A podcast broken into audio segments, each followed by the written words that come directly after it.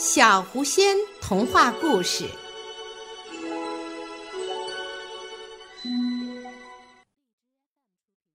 哈里的烦恼。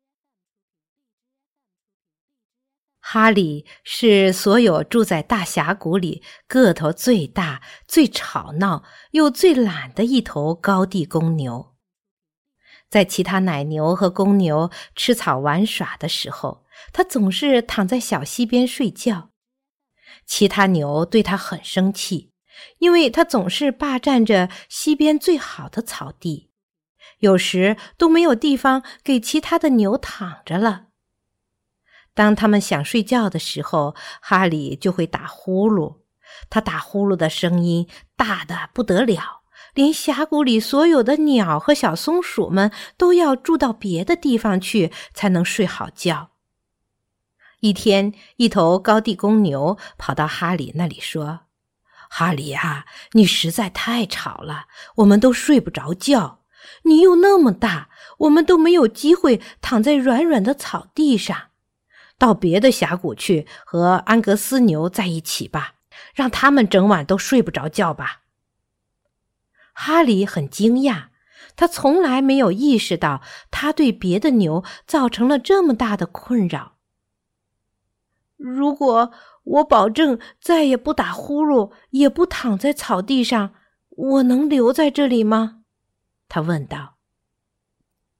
又来了一头高地牛，和之前那头牛互相看了看，然后其中一个说：“好吧，但你要保持安静。”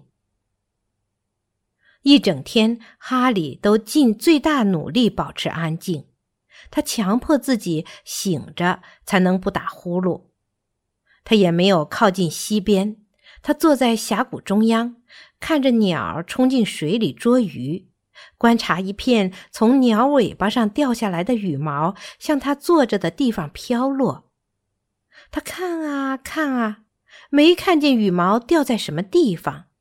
突然，他发出一声巨大的喷嚏声，“啊啊啊！”气！所有正在睡觉的高地牛都醒了，他们一起往哈里这边看，哞。对不起，我就是打个喷嚏，不会再打了。”哈里抱歉地说。但是很快他又打了一个喷嚏，啊啊嚏！然后又是一个啊啊嚏！高地牛们生气地看着他，哞嗯，再次对不起，只是个小喷嚏，朋友们。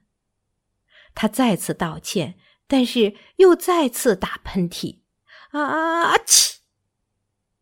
哈里感觉非常坏，高地牛们现在对他都很愤怒。他不想那样，他离开了，走出了峡谷。阿奇的声音变得越来越小，直到高地牛们再也听不到那个声音。这下真是好多了，一头牛说。于是他们都睡着了。一群安格斯牛从别的峡谷过来了，他们看中了高地牛们住着的这片地方。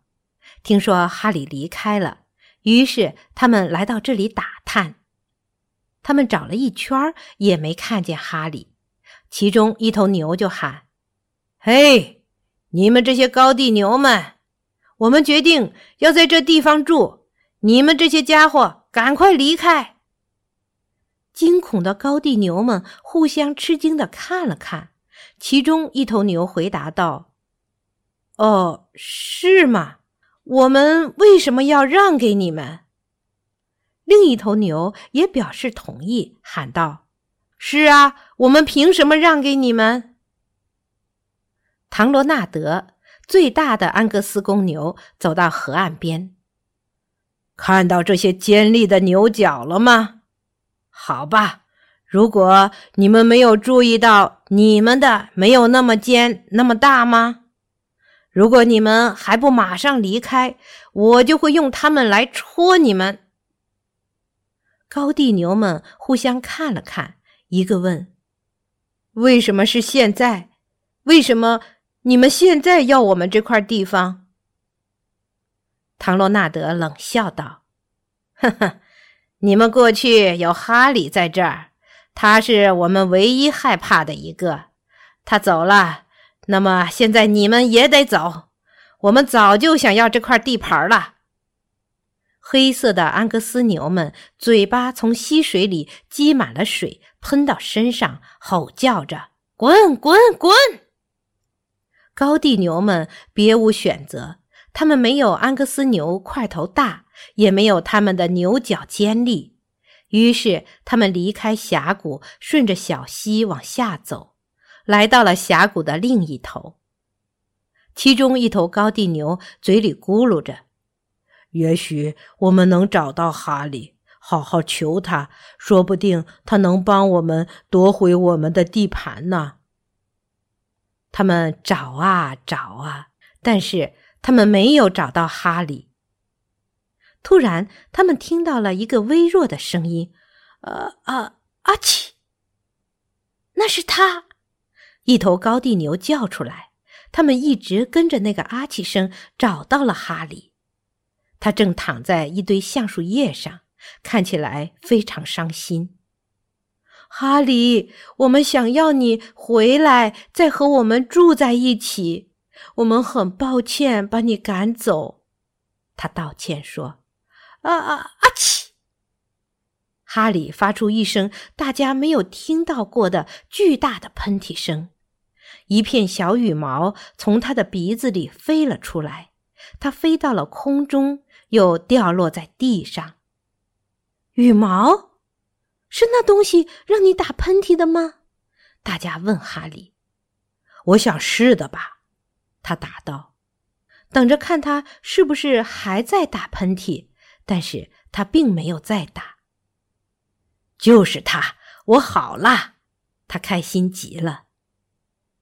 高地牛们告诉哈利关于唐罗纳德的事情，还有那些安格斯牛们怎么占了原来他们峡谷里生活的地方。他非常生气。好吧。我要给那些安格斯牛们一点颜色，看看谁才是最厉害的。他们跺着脚回到峡谷里原来的地方。黑色的安格斯牛们正在互相戏水玩耍。哞！我希望你们这些孩子们玩的高兴。”哈利大声说道。安格斯牛们停止了嬉闹。看着这头非常大、非常生气的高地牛，唐罗纳德，我回来了，这是我们的地盘，你们从这条小溪出去，回到你们原来的峡谷，否则我就会发狂的。你不想让我发狂吧，唐罗纳德？安格斯牛们害怕了。他们飞快地跑过小溪，跑出峡谷。你们永远不许回来！哈利追着他们咆哮。那个夜晚，哈利大声地打着呼噜，但是其他高地牛们一点也不在意了。他们能够回家，不用担心唐罗纳德和他的那帮家伙再回来。当他们听到哈里的呼噜声，他们知道他们会很安全。